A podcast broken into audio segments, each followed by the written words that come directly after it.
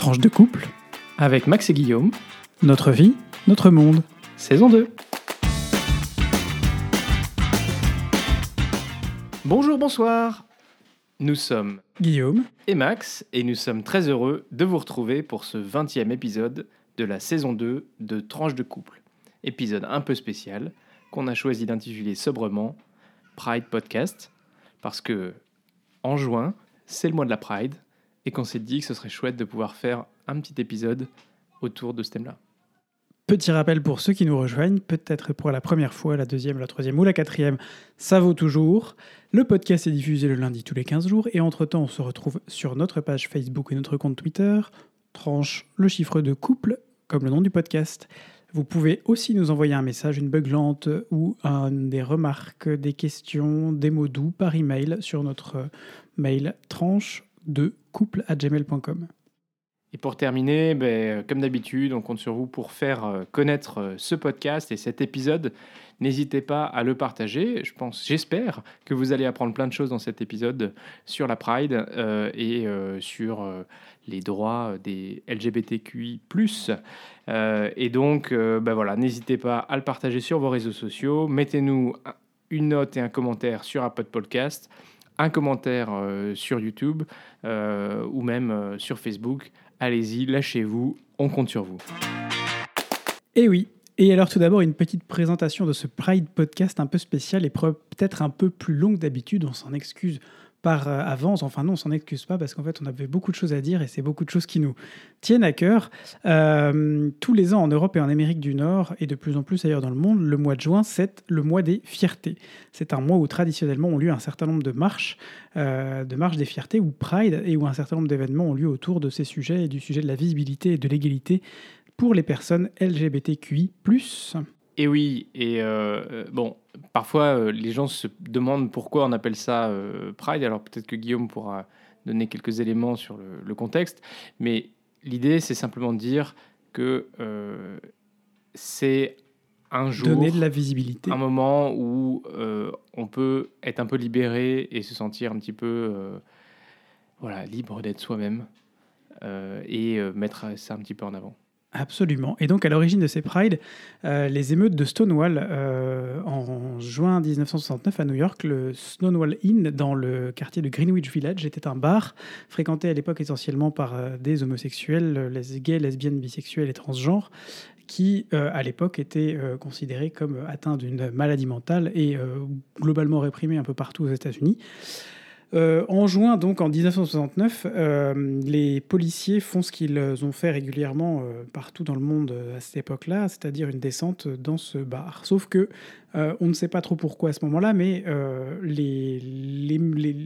la descente de- du 28 juin, le raid qui a eu lieu a hum, don- en fait abouti tout simplement à une sorte de coalition de tous ces groupes euh, très disparates à l'époque euh, de gays, lesbiennes, bisexuels et transgenres qui se sont mis ensemble pour euh, se battre et pour contrer les raids policiers à partir de ce moment-là, créant un certain nombre de nuits d'émeutes successives à ce moment-là, et puis marquant aussi le début des euh, premières marches des fiertés euh, qui auront lieu à Los Angeles et à New York pour marquer justement l'anniversaire de ces émeutes, qui sont une première, euh, pour la première fois en fait dans l'histoire de la communauté LGBTQI+, où euh, cette communauté s'est regroupée au-delà des euh, différences d'âge, des différences de genre, des différences de vision, de plein de choses, euh, et s'est regroupée pour montrer que oui, ils existent, nous existons, nous sommes là, et nous en sommes fiers, et nous ne devrions pas nous réduire à des descentes de police. Voilà, ça c'est pour l'origine de la Pride.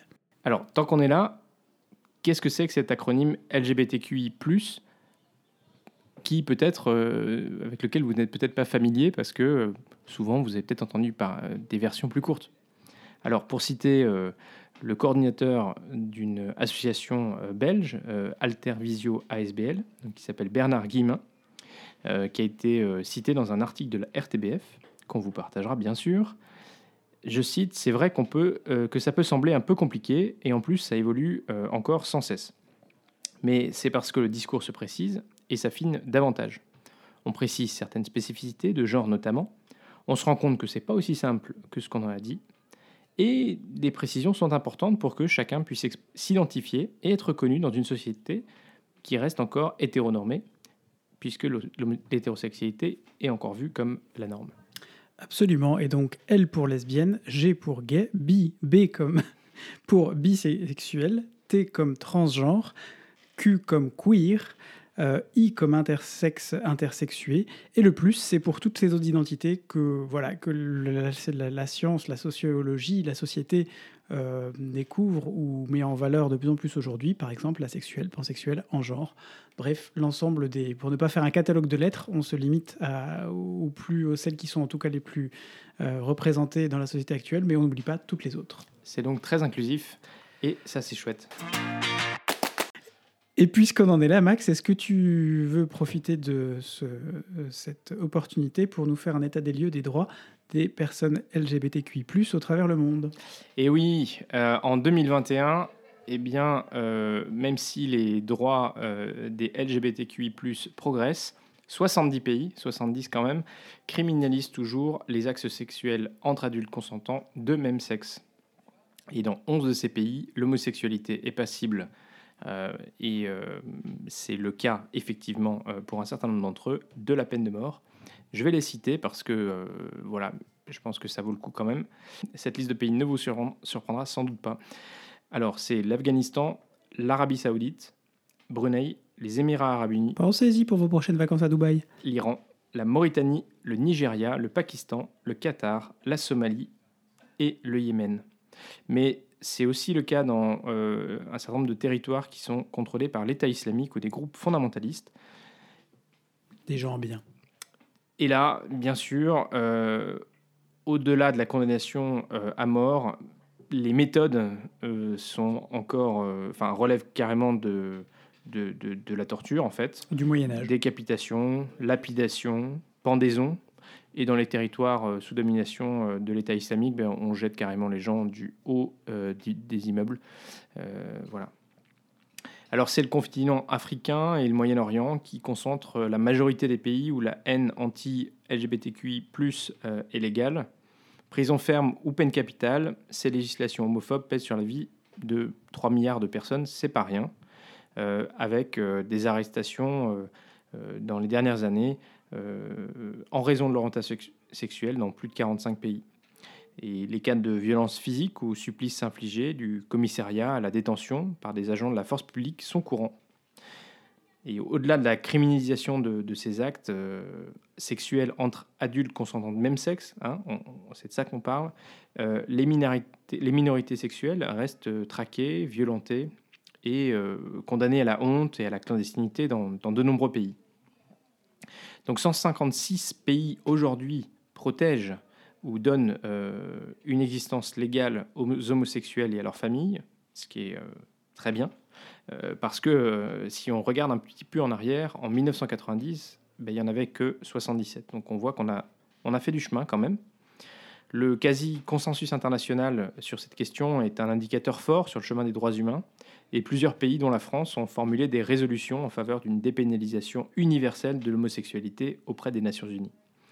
Alors le combat du droit est indispensable, mais bien sûr ce n'est qu'un préalable, parce que euh, celui des mentalités sera beaucoup plus ardu et prendra du temps. Et si au cours des dernières années, on a vu s'accroître le nombre de pays protégeant euh, contre les discriminations fondées sur l'orientation sexuelle, dans le même temps, euh, un certain nombre de pays ont mis en place et ont appliqué des restrictions aux droits humains. Et dans nos pays euh, dits occidentaux, où le niveau de protection est, le plus élevé, hein, notamment, on le sait, aux États-Unis, Canada ou, dans l'Union européenne, grâce notamment à des textes hein, comme la Charte des droits fondamentaux de l'Union européenne, euh, qui proscrit les discriminations liées à l'orientation sexuelle, et puis euh, un certain nombre de directives européennes qui protègent les citoyens. Bah, rien n'est totalement acquis, on l'a vu sous l'administration Trump. Euh, qui a pris des mesures pour restreindre les protections euh, euh, des personnes LGBTQI+. Notamment le bannissement des personnes transgenres de l'armée. Voilà.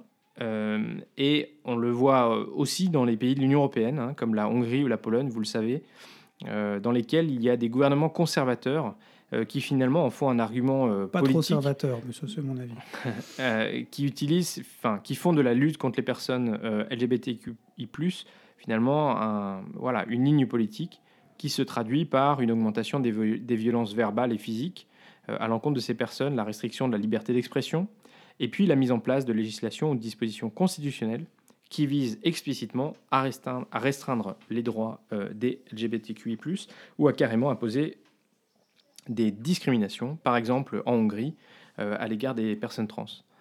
Alors, au cours de l'année et demie qui s'est écoulée, le, Covid a été un, prétexte de plus pour justifier attaques et discriminations à l'égard de ces personnes, euh, qu'il s'agisse de les stigmatiser en, les dénonçant comme carrément responsables de la pandémie et de sa diffusion, euh, ce qui était le cas en, Corée du Sud, d'imposer des mesures discriminatoires pour les personnes trans qui ont été forcées aux Philippines d'effectuer leur quarantaine sous leur genre de naissance, ou alors carrément des arrestations arbitraires euh, au motif euh, que euh, des jeunes sans-abri, donc une vingtaine de jeunes sans-abri en Ouganda, ont été arrêtés par la police parce que, soi-disant, ils, violaient les règles de distance sociale.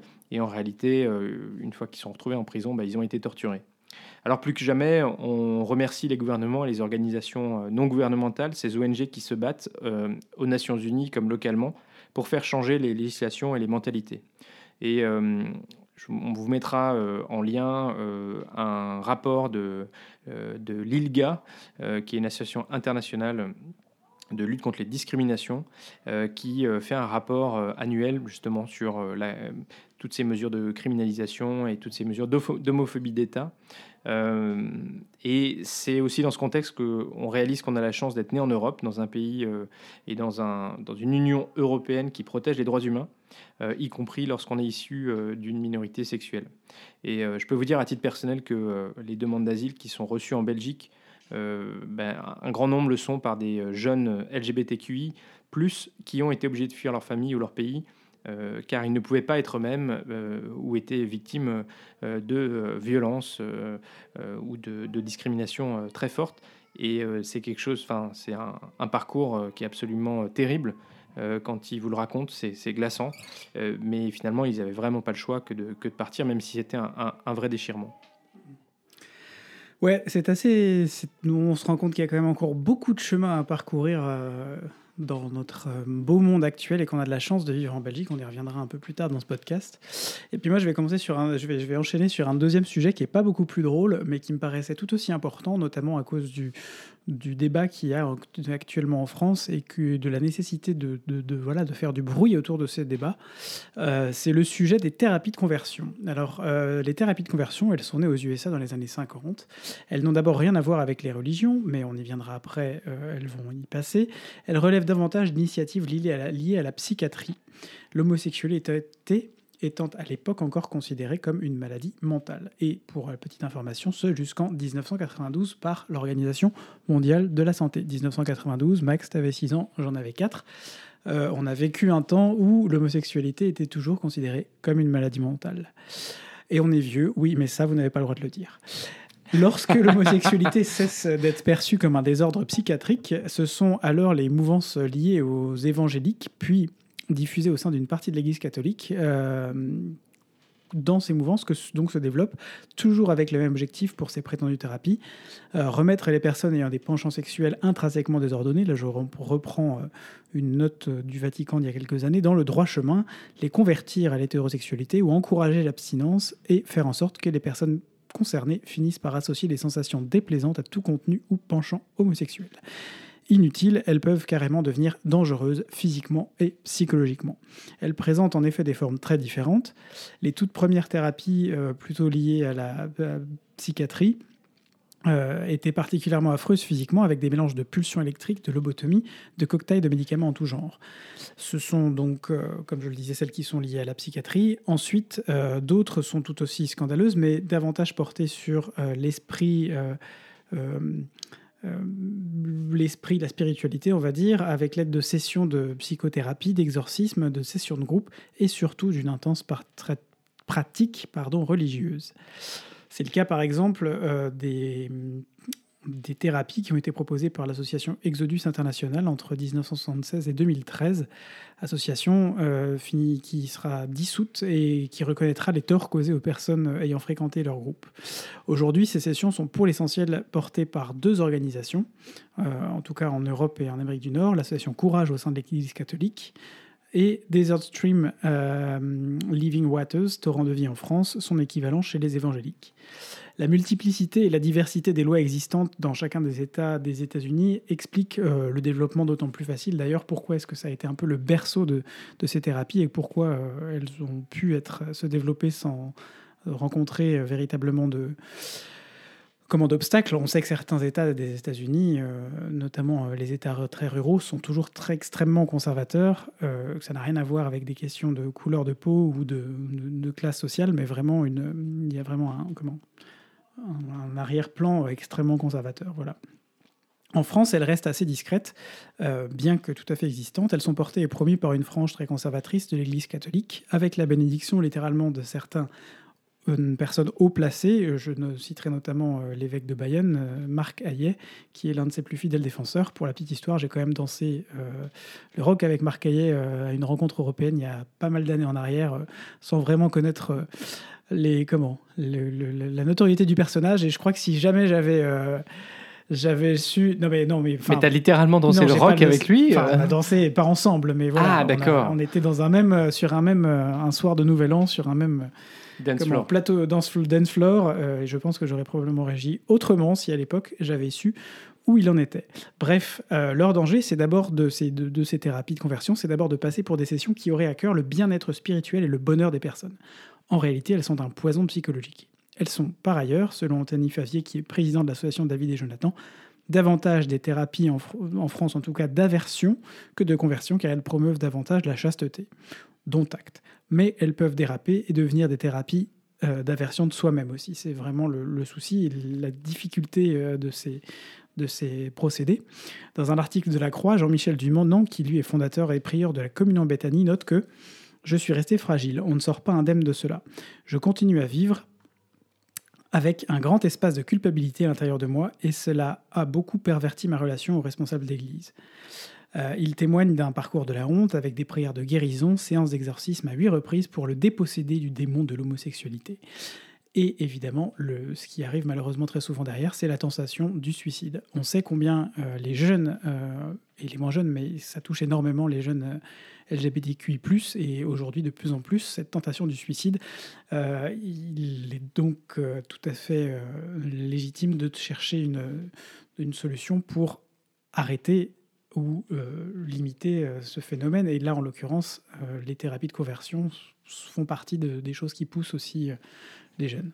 Et tu le disais effectivement, Guillaume, il y a une prévalence beaucoup plus élevée dans les jeunes qui font des tentatives de, suicide de, jeunes LGBTQI+, parce que la société, parce que voilà, c'est difficile encore de s'accepter, et c'est d'autant plus important justement d'avoir ce, mois des fiertés, d'avoir ces, ces prides euh, qui se déroule de manière très visible pour que euh, on puisse montrer à ceux qui n'arrivent pas encore à s'accepter ou qui euh, peut-être c'est plus compliqué dans, dans, les situations dans lesquelles ils sont que comme on dit en anglais it gets better qu'il y a vraiment ça va aller mieux. ça peut aller mieux et ça, et ça va mieux ben, une fois qu'on arrive à un peu s'écarter s'assumer. et s'assumer et, vivre tout simplement. Absolument, et assumer de vivre dans la société dans laquelle on est, et surtout permettre euh, de, que les autres acceptent et tolèrent, euh, acceptent et s'ouvrent et deviennent euh, ce qu'on appelle dans la communauté LGBTQI+, des alliés. Des alliés. Et vous avez tous un rôle à jouer là-dedans. On, y reviendra peut-être après, ou on peut en parler tout de suite en fait. Les, les, avant de terminer sur, sur les thérapies de conversion, les alliés, c'est n'importe quelle personne qui devient littéralement un allié de la communauté LGBTQI+. C'est un, petit geste. Euh, c'est un petit euh, geste. C'est euh, un sourire quand vous croisez un couple qui se tient la main. C'est peut-être d'éviter la petite blague qui fait bien rire, mais en fait qui bien grave, bien homophobe, bien LGBTophobe, etc. C'est peut-être euh, quand vous demandez à quelqu'un euh, si euh, à un jeune s'il a une petite amie et ben lui dire est-ce que tu as quelqu'un quelqu'un? dans ta vie ou est-ce que tu as une petite amie ou un petit ami? Et ça montre par ce- cette simple prise de, de, enfin, ces, quelques mots, simplement, bah, ça laisse un champ d'opportunités et un champ de possibles. Absolument. Après cette euh, petite parenthèse, pour terminer sur les thérapies de conversion, euh, deux députés de l'Assemblée nationale, Bastien Lachaud du groupe France Insoumise et Laurence von Dunbrook du groupe euh, La République En Marche, ont lancé en 2019 une mission d'information sur les pratiques prétendant modifier l'orientation sexuelle ou l'identité de genre d'une personne. Les associations visées, visées C'est difficile à dire. Les associations visées disent évidemment accompagner les personnes homosexuelles, mais ne jamais pratiquer de thérapie de conversion. L'objectif de cette mission est donc de préciser dans le code pénal les infractions de violence volontaire, psychologique ou physique, et d'abus de faiblesse pour s'assurer qu'elles soient également applicables dans le cas de ces fameuses euh, thérapies ou dans ces groupes de parole. Certains y voient évidemment une ingérence de l'État dans les affaires de l'Église, mais il est bien question ici de protéger les personnes et de faire en sorte que tout un chacun, sous couvert euh, de guérison d'accompagnement, ne soit pas soumis à ces pseu- pseudothérapies et à ce- l'ascendance de personnes euh, qui, voilà, qui, vont le, lui faire lutter contre elle-même ou contre lui-même et parfois le pousser jusqu'au bout, on l'a dit, jusqu'au suicide. Il Abus de reste faiblesse. du chemin à pa- voilà, C'est exactement ça. abus de faiblesse. Il reste du chemin à parcourir tant le gouvernement actuel est frileux sur ce sujet. Euh, on va dire qu'on ne va pas le féliciter parce que c'est une chose qui n'est pas prioritaire. Évidemment, il y a plein d'autres choses à gérer en ce moment, mais euh, c'est très dommage qu'il y a un certain nombre de choses, on y reviendra après, mais qui ne soient pas prioritaires pour l'instant. On espère que d'ici à 2022, les choses vont changer et que euh, aura un gouvernement qui soutiendra autrement que par les tweets de Marianne Schiappa les droits des LGBTQI+. Exactement. Alors, euh, on vous a fait deux, deux- deux sujets qui étaient euh, en, en introduction, euh, bah, disons, un peu lourds, un peu lourds de sens, mais je crois que c'est important aussi de les adresser parce que ça touche des vraies personnes et, et ça a des conséquences parfois dramatiques, comme on vous le disait. dans les familles, pour les amis, autour de vous. et pour ces personnes-là. Nous. Et, et donc, euh, je crois que c'est important aussi de, de s'éduquer un petit peu tous et toutes. Euh, voilà, bah, nous, quand on. euh, Si, si je, je me réfère aux, euh, aux droits et aux discriminations contre les LGBTQI, dans le monde, ben, typiquement, quand on regarde dans quel pays on, on peut éventuellement voyager, ben, c'est aussi des choses qu'on regarde hein, concrètement. Parce que, euh, bah, en fait, on n'a pas euh, ni envie euh, d'aller dans ces pays-là, euh, ni envie de nous retrouver ben, sous le coup de discrimination, simplement parce que, en fait, on n'a pas la chance dans tous les pays du monde de- d'avoir les mêmes protections qu'on a en Europe. Et puisqu'on parle de voyage, je voudrais souligner d'ailleurs, vous pourrez retrouver leurs aventures, on vous mettra l'adresse de leur blog sur, euh, nos réseaux sociaux aussi.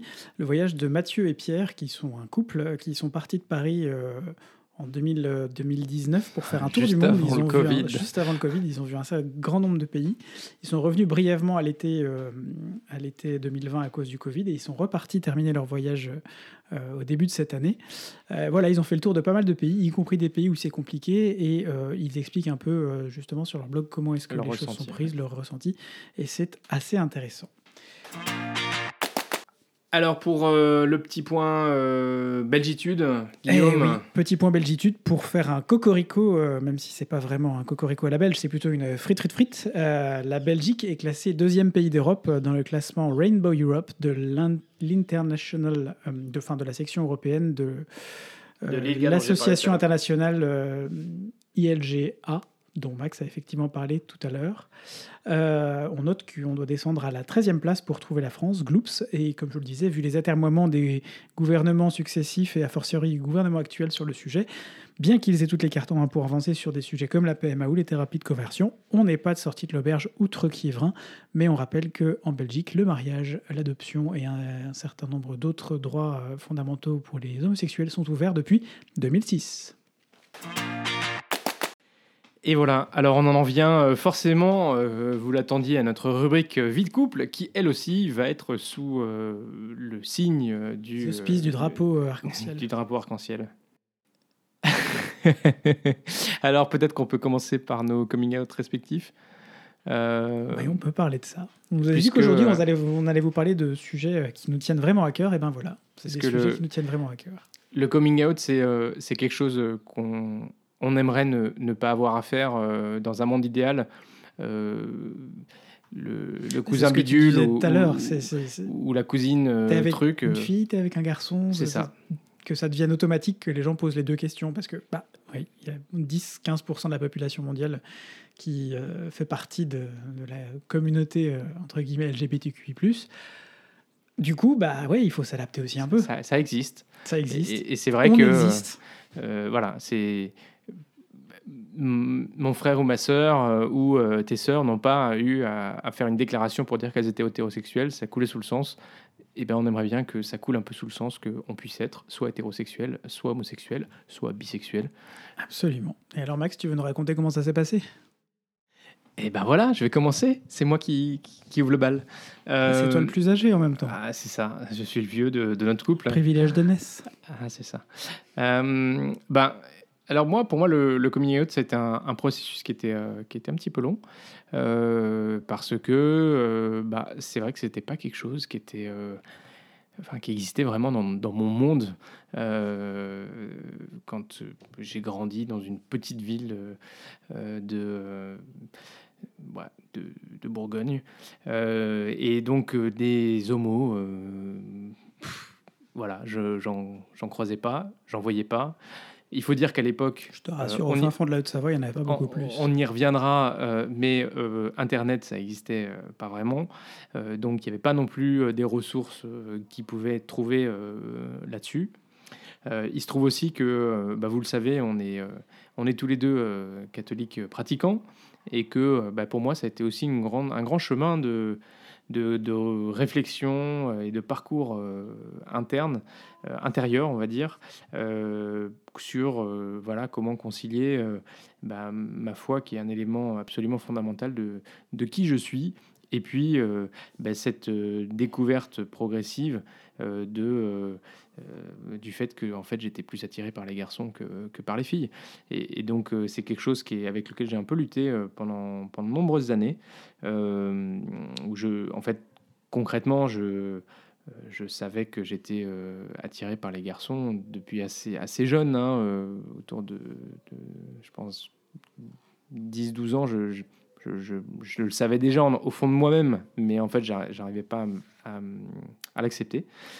Euh, et donc, j'ai officiellement fait mon coming out à ma famille d'abord. Euh, eh bien, quand j'étais à Berlin en Erasmus, donc à 19 ans, c'était euh, aussi après le, juste après le mariage de mon frère. Et je pense que ça a aidé à peut-être faire aussi un petit déclic en disant, ben voilà, allez, il faut, euh, enfin, je sais pas, le fait de partir à Berlin, d'être du coup dans un autre environnement. Berlin, c'est une ville qui est euh, extrêmement euh, colorée et diverse. Et donc, bah, typiquement, c'est le premier, c'est le premier endroit où il y a quelqu'un qui m'a dit Est-ce que tu as une copine ou un copain? En me rencontrant, quoi. Et Ça m'a vraiment frappé. Euh, et donc, euh, j'ai profité d'une euh, voilà, petite visite de, mes, de ma famille qui sont venus me voir pour euh, eh ben, annoncer, euh, annoncer ça, révéler, euh, révéler euh, cette petite partie de moi-même. Révéler, Bah, révéler, ça fait un peu. non, je l'ai pas avoué. Je n'aime pas le terme Ah avoué. oui, avoué. Mais, mais révéler, oui, j'ai- révélé cette partie de moi-même que j'avais pas, ré- je leur avais pas révélé euh, à, euh, à mes frères et sœurs et ma belle-sœur. Euh, et puis j'ai écrit une belle lettre à mes parents que, je leur ai remis et euh, en leur disant de la lire une fois qu'ils seraient, euh, qu'ils seraient arrivés ou je sais plus. Enfin bref, je voulais aussi leur, laisser- leur laisser le temps un petit peu de, de processer la chose. Et voilà, il y a beaucoup de. Ensuite, bah, c'était c'était vraiment un, poids qui un poids qui se libère. Moi, c'est vraiment comme ça que je l'ai euh, perçu. Euh, un poids sur les épaules là qui euh, tout d'un coup, voilà, tombe. Et puis, bah, progressivement, je- j'en ai parlé avec mes amis les plus proches. en prenant le temps de le faire, c'était pas simple du tout. Euh, Mélissa pourra se souvenir euh, euh, de, du temps qu'il m'a fallu pour euh, cracher le morceau euh, autour d'une bouteille de. Surtout le nombre de verres, j'allais dire. C'était pas forcément qu'une question de temps, d'après ce que j'ai compris. euh, autour d'une d'un- d'une bouteille de martini blanc. Euh, et donc, euh, oui, bah, j'ai choisi, plutôt que de faire l'annonce à tout le monde ou de le mettre sur Facebook ou quoi, euh, plutôt de le dire. C'est vrai qu'à l'époque, on pouvait dire on pouvait- in a relationship exactement. sur Facebook. non, ou interested in. Interested in. Ah, Ah ouais, c'est vrai, il y avait. Interested in. En gros, euh, c'est quoi on qui- est vieux, voilà. mince. Euh, et, euh, et en gros, ben, de le dire progressivement un à un avec les personnes qui étaient les, les plus proches de moi. Et puis, euh, bah, une étape importante a aussi euh, de le dire à ma famille élargie. Euh, on a déjà parlé, c'est la famille élargie, c'est c'est assez important pour, euh, pour Surtout moi. vu la taille de la famille élargie. Et voilà, il y a une certaine taille.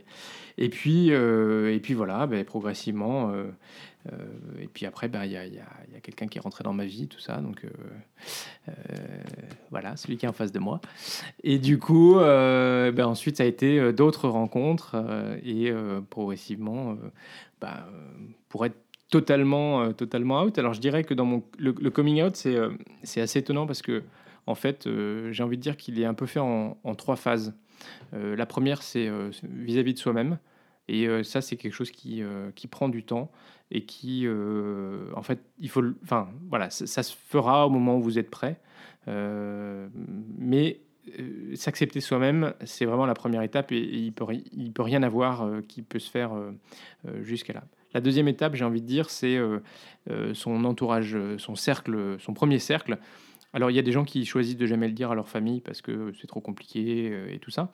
Mais donc, dans ce premier cercle, j'inclus les amis, euh, proches et tout ça. Euh, et dans le troisième cercle, ou dans la troisième étape, j'ai envie de dire, bah, c'est un petit peu ben, tous les. Euh, le reste du monde, les gens dont on fiche, on- on- pardon, dont on- en fait on s'en fiche un petit peu, Euh, mais à un moment donné, c'est vrai que euh, que ce soit enfin au boulot ou ou quand on arrive et qu'on rencontre des gens, ben, à un moment donné, on se rend compte qu'on est obligé de faire des efforts pour cacher cette partie-là de notre vie. Euh, spécifiquement si on est en couple avec quelqu'un et euh, on doit changer à la machine à café euh, le lundi matin, ben, on est obligé de changer le, genre de, de la personne avec qui, enfin voilà, t'as fait quoi ce week-end ben, J'étais avec ou avec elle ou avec il, bref. Et donc en fait, le coming out c'est un petit peu un, un processus permanent parce que à un moment donné, ben, euh, quand, on, quand les gens, on commence à les rencontrer euh, plus régulièrement ou quoi, ben, la question se pose est-ce que je leur dis, est-ce que je leur dis pas, de quelle manière? Et après, chacun a un petit peu ses, euh, ses manières de, de le dire et de le faire. C'est vrai qu'au début de ma vie professionnelle, ben, je j'en parlais pas, tout simplement. Puis j'utilisais des formules qui n'avaient pas de, pas de genre. Et puis, bah, progressivement, euh, progressivement, je l'ai, dit. bah, voilà, aujourd'hui, euh, sur mon bureau, euh, j'ai une photo de nous deux, et je trouve ça chouette. Et puis, bah, je parle de mon mari, et puis voilà, c'est, ça fait partie de la vie. Et, la vie est courte, et, et moi, en tout cas, j'ai choisi. C'était aussi la raison pour laquelle bah, j'ai fait tout ce processus vis-à-vis d'abord de ma famille. J'ai choisi de vivre en vérité, en vérité avec moi-même, et puis en vérité avec les autres. Et puis, ben, il y a des gens qui se sont un peu éloignés, euh, et ben, tant pis, c'est comme ça, c'est la vie, on peut pas. euh, Si jamais vous nous écoutez, rien ne vous empêche de vous rapprocher. La porte est toujours ouverte. Exactement. Et toi, Guillaume, alors, comment s'est passé Non, ton mais bien coming out? ça.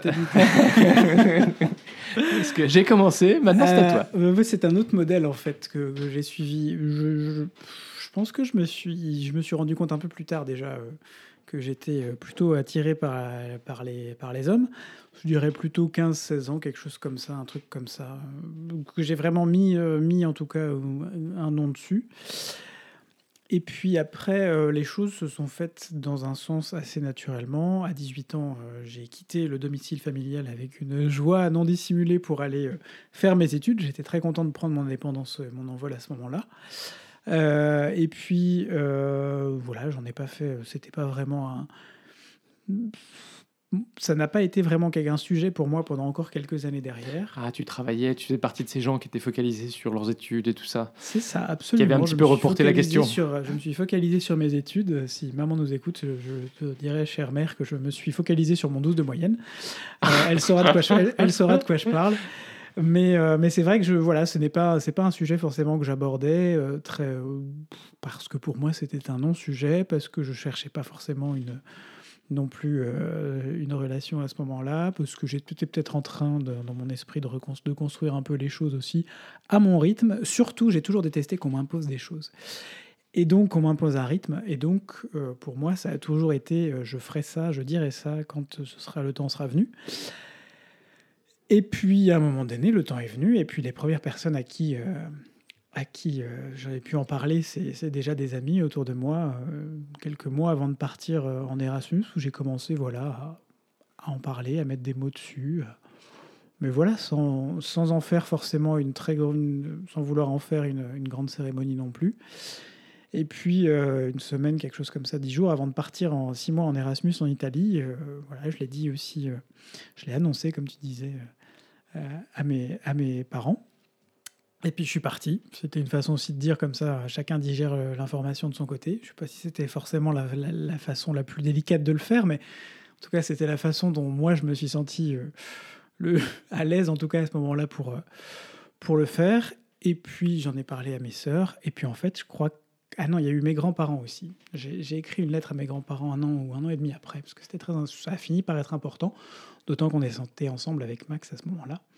Euh, c'était important de leur dire, et alors pour être tout à fait honnête, je crois que c'est les seuls coming out que j'ai fait, parce qu'après, dans mon esprit, euh, je me suis toujours dit que euh, je, ne, je ne ferais... Les gens qui me sont très proches, j'avais envie de leur dire de, façon... Les, amis et la, la, famille très proche, j'avais envie de leur dire. Les autres, c'est un peu comme Max, ben, ça voilà, ils le découvriront. Ils, ont vu des photos sur Facebook, ils ont vu euh, euh, Max venir avec moi à telle ou telle invitation. Ça leur plaît, tant mieux. Ça leur plaît pas, tant pis. Un de perdu, dix de retrouvé. J'ai toujours été un peu dans ce, côté-là. Alors c'est peut-être un peu, euh, ça paraît un peu, je sais pas comme on dit, un peu rien, à, rien à cirer. Mais non, c'était ma façon à moi aussi de faire les choses et de dire que je n'avais surtout pas envie de me faire imposer l'agenda de quelqu'un d'autre ou les, ou les pensées de. Les, les, les, oui, la, façon de penser de quelqu'un d'autre, que je ne voulais pas m'embarrasser de relations, euh, de relations qui pouvaient devenir compliquées à force de, de, multiplier les non-dits ou, ou, les, où les gens ne seraient pas à l'aise ou quoi que ce soit. Et que donc il fallait que les choses se fassent euh, aussi euh, naturellement dans un sens ou dans l'autre. C'est un peu comme ça que ça s'est passé pour moi. Alors, ce qui est, euh, ce qui est pas toujours euh, simple, c'est que parfois on se retrouve dans des situations un petit peu, euh, dans, des situations un petit peu, comment dire, c'est pas ambigu, mais c'est, bah, alors typiquement, un jour, j'ai invité des amis de, enfin, que je connaissais bien en couple, dans notre appartement. Et, et, je leur ai dit, le courbe, et je leur ai dit, euh, que euh, Pierre-Emmanuel Géraldine, si, euh, si jamais il nous écoute. Et je leur ai dit, bah voilà, je, venez, venez dîner à la maison et puis comme ça je vous présenterai quelqu'un. Et en fait, je n'avais pas vraiment explicité. Et, et Guillaume, dans ces cas-là, lui qui ne veut rien dire, et eh ben en fait, ça le met un petit peu quand même mal à l'aise hein, pour le coup. Oui, mais quand ça s'applique à moi, c'est pas pareil. Mais en fait, ah mais tu leur as pas dit. Ah oui, donc le weirdness de, pendant trois secondes là, quand la porte va s'ouvrir. awkward. C'est ça.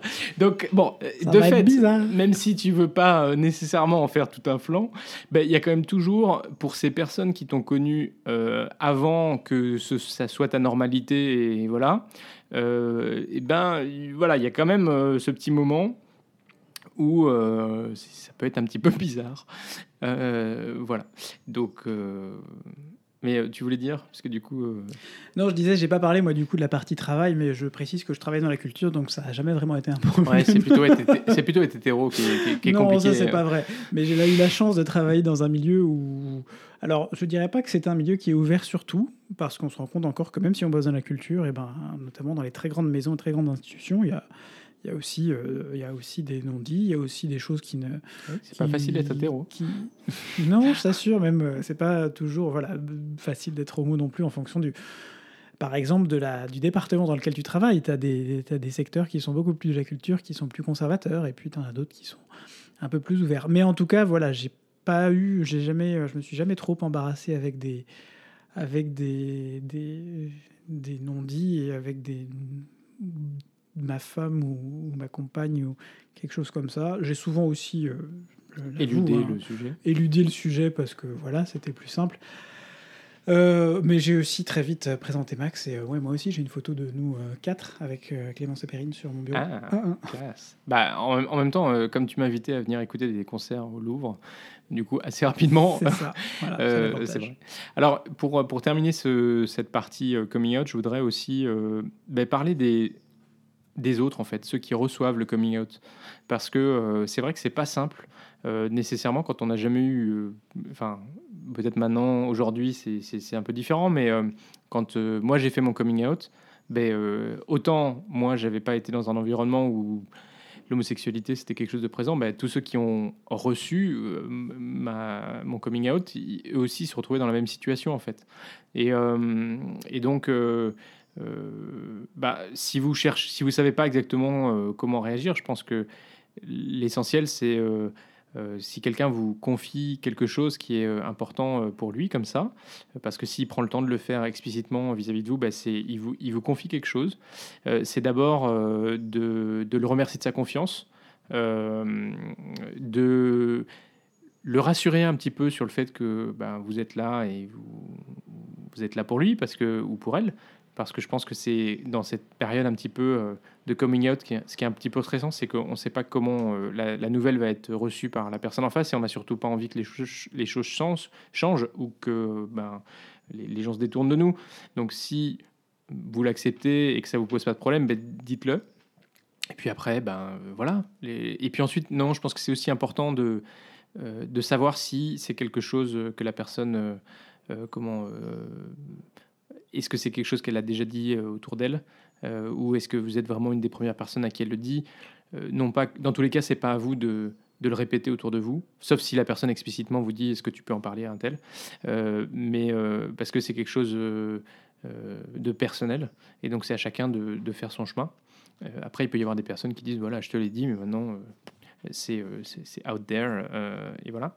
Et la, deuxième chose, c'est c'est que pour, je pense notamment pour les parents, ben, c'est aussi un cheminement et, et, pour les personnes qui vont faire leur coming out ou qui ont fait leur coming out et qui trouvent que c'est quand même un petit peu difficile d'avoir peut-être ce, ce, temps un petit peu long de l'acceptation ou en tout cas bah, il y, a, y, a un petit peu faut, faut, un petit peu avaler le truc parfois chez les parents parce qu'ils n'avaient vraiment pas pensé que c'était ils s'étaient projetés dans des choses différentes il faut réaliser que vous, vous avez eu votre, euh, ce, premier temps dont je parlais du coming out, qui est le, le temps de l'acceptation de soi, euh, qui est un processus qui, vous a pris un petit peu de temps. Eh ben, euh, en fait, en accéléré, vos parents peuvent éventuellement vivre ça. Et donc, eux aussi, bah, en fait, ils commencent le, le marathon beaucoup plus tard que vous. Quoi. Et donc, voilà. Et donc, je voudrais bah, profiter de ce, podcast pour remercier mes parents qui, qui ont fait un, un, chouette, euh, un chouette bout de chemin avec nous, euh, avec moi et avec nous. Euh, et c'est vrai que bah, pour eux, c'était pas, c'était pas simple au début, hein. mais, mais vraiment, je, j'ai toujours senti qu'ils étaient là pour moi, qu'ils m'aimaient et, et qu'ils étaient prêts à faire ce chemin avec moi. Mm. Et, et, ça, je trouve ça vraiment tellement chouette. Et je sais que tout le monde n'a pas cette chance. Il y, a, y, a, beaucoup de, de jeunes euh, qui soit le disent jamais à leur famille parce qu'ils pensent que, que ça ne pourra pas être accepté au vu de, du contexte, euh, ou alors qui carrément se font rejeter. Euh, on en a parlé, je, je, suis bénévole dans une association qui s'appelle Le Refuge. Et voilà, qui accueille des jeunes, des jeunes qui se sont fait foutre dehors de chez eux. Parfois, c'est que temporaire parce qu'effectivement, bah, il faut que le temps que les, parents réfléchissent un petit peu, mais, mais parfois aussi, bah, c'est définitif et la porte est fermée. Quoi. Et quand il y a des parents qui disent à leur enfant euh, je, n'ai plus de fille, je n'ai plus de fille, ou tu n'es plus mon fils, tu n'es plus ma fille, eh ben, euh, c'est quand même extrêmement rude. Et violent, je crois qu'on peut le dire. Voilà. Bon, bah, tout ça a été encore chargé. Euh, de, de, Mais bon, on espère que ça vous aura intéressé. C'est vrai que depuis quasiment deux ans qu'on fait ce podcast, on n'avait jamais parlé de nos, nos, coming out respectifs. Et donc, euh, bah, c'était, euh, c'est chouette de pouvoir le, faire. On l'aura fait une extenso, ça aurait été un petit peu plus long, mais d'ailleurs, c'est pas tout à fait, tout à fait fini. je voudrais euh, parler d'outils ressources. Parce qu'on l'a dit quand, euh, quand j'ai parlé de mon coming out, je disais que bah, c'était pas très simple parce que l'homosexualité, ça n'existait pas, puis il n'y avait pas vraiment Internet, ou c'était les débuts d'Internet. Euh, mais aujourd'hui, que ce soit pour euh, des jeunes qui se posent des questions, des jeunes ou des moins jeunes d'ailleurs, hein, parce qu'il n'y a pas de raison euh, que ça ne concerne que les jeunes, mais aussi pour des alliés qui ben, se posent un petit peu des questions sur comment, qu'est-ce qui se passe dans la tête de quelqu'un qui s'interroge sur son identité sexuelle ou de genre. Et ben vous pouvez retrouver pas mal de ressources, notamment sur YouTube ou, euh, bien sûr euh, euh, sur des podcasts audio, avec un certain nombre de personnes qui partagent leurs expériences ou leur vie du quotidien. et je dois dire que c'est vraiment chouette. Enfin, moi, j'aime beaucoup regarder ces vidéos, soit de personnes qui sont en couple ou soit de personnes individuelles. Et on a vu fleurir ces dernières années des, vidéos de coming out, de gens qui racontent bah voilà, comment ça s'est passé pour eux, euh, leurs révélations à leurs proches, à leurs amis, euh, à leur famille euh, de leur homosexualité. On a vu aussi des gens le faire en direct. et voir la réaction. et moi, je trouve ça très chouette parce que justement, au moment où on est un peu confronté à, ce, à cet espace où on est, on est seul avec soi-même à essayer de, de se découvrir, c'est pas simple. On, et ben, le fait de pouvoir voir d'autres expériences, écouter d'autres personnes parler de leur propre expérience et surtout, je pense, dire prenez votre temps, faites-le à votre rythme, chaque expérience est différente. Et eh ben, je crois que c'est extrêmement important. Et puis surtout, euh, c'est aussi des personnes à qui euh, qu'on peut contacter. Et vous, vous pouvez, si vous avez envie, euh, nous contacter et, échanger avec nous. On sera, on sera ravis de, d'échanger avec, avec vous. Il y a un, un super podcast qui s'appelle Coming Out sur Spotify qui a été euh, lancé euh, l'année dernière euh, et qui, en gros, ben, fait raconter leur coming out à un certain nombre de personnes connues ou moins connues. Et puis, dans la saison 2, ils ont aussi fait témoigner des gens qui ont reçu ce coming out. Et je trouve ça vraiment chouette, cette initiative, et de pouvoir écouter quelqu'un qui raconte son histoire. Toutes les histoires sont différentes, comme je le disais, et, moi je trouve ça toujours très touchant. Euh, on vous partagera quelques, quelques exemples sur, euh, euh, sur nos, réseaux sociaux. Et puis, ben, je vous disais, sur les réseaux sociaux, vous pouvez trouver euh, des individus qui vous parlent de, leur vie ou de leur transition, euh, euh, voilà, qui sont transgenres et qui, qui, vous parlent de leur transition aussi. des couples qui vous parlent de leur vie de couple, bah, un petit peu comme on le fait dans ce podcast. et puis aussi, et de plus en plus, et c'est assez chouette, bah, des familles arc-en-ciel. Des familles qui ont été fondées par deux papas, deux mamans, ou d'autres modèles de famille. Euh, et il y a notamment euh, quelques, quelques, voilà, on peut vous en citer quelques-uns. Il y a la chaîne euh, Chez Papa Papou, qui est vraiment super, super bien faite, très très chouette, et qu'on vous invite à aller voir. Ça, ça donne la banane. Vous avez dit qu'on finirait sur une, touche un peu plus positive. Il y a un, podcast qui est, qui est, qui est fait sur, enfin, audio, qui s'appelle Les enfants vont bien. voilà. Euh, qui est aussi extrêmement, extrêmement bien, euh, qui vous partage des, euh, des histoires de, comment, de familles, de familles différentes, qu'elles soient homoparentales, monoparentales par choix ou, ou de fait, adoptantes, et bah, qui racontent leur histoire à Constance. Euh, et, franchement, très très chouette aussi. Euh, il y a souvent cette petite poussière euh, qui vient dans mon œil quand j'écoute ces histoires. C'est vraiment voilà. Et puis sur YouTube aussi, vous avez le Tour de France de nos familles, bah, qui reflète aussi la diversité des familles arc-en-ciel. Et bah voilà, c'est très chouette. Et en tout cas, ben, que ce soit dans des livres ou euh, sur Internet avec des vidéos ou des euh, podcasts, vous avez énormément de ressources pour comprendre euh, le cheminement de quelqu'un que vous connaissez et qui est LGBTQI+, ou qui se cherche. Et puis aussi, bah, peut-être aussi pour que ces personnes-là, ou que vous, vous les orientez vers, vers ces ressources, ben, pour vivre cette phase au mieux et pour, voilà, pour vivre bien en fait. C'est quelque chose qui est, tout à fait normal. en accord avec vous-même. Que, que, le dire trop plus. Yes. Merci Max pour ces ressources.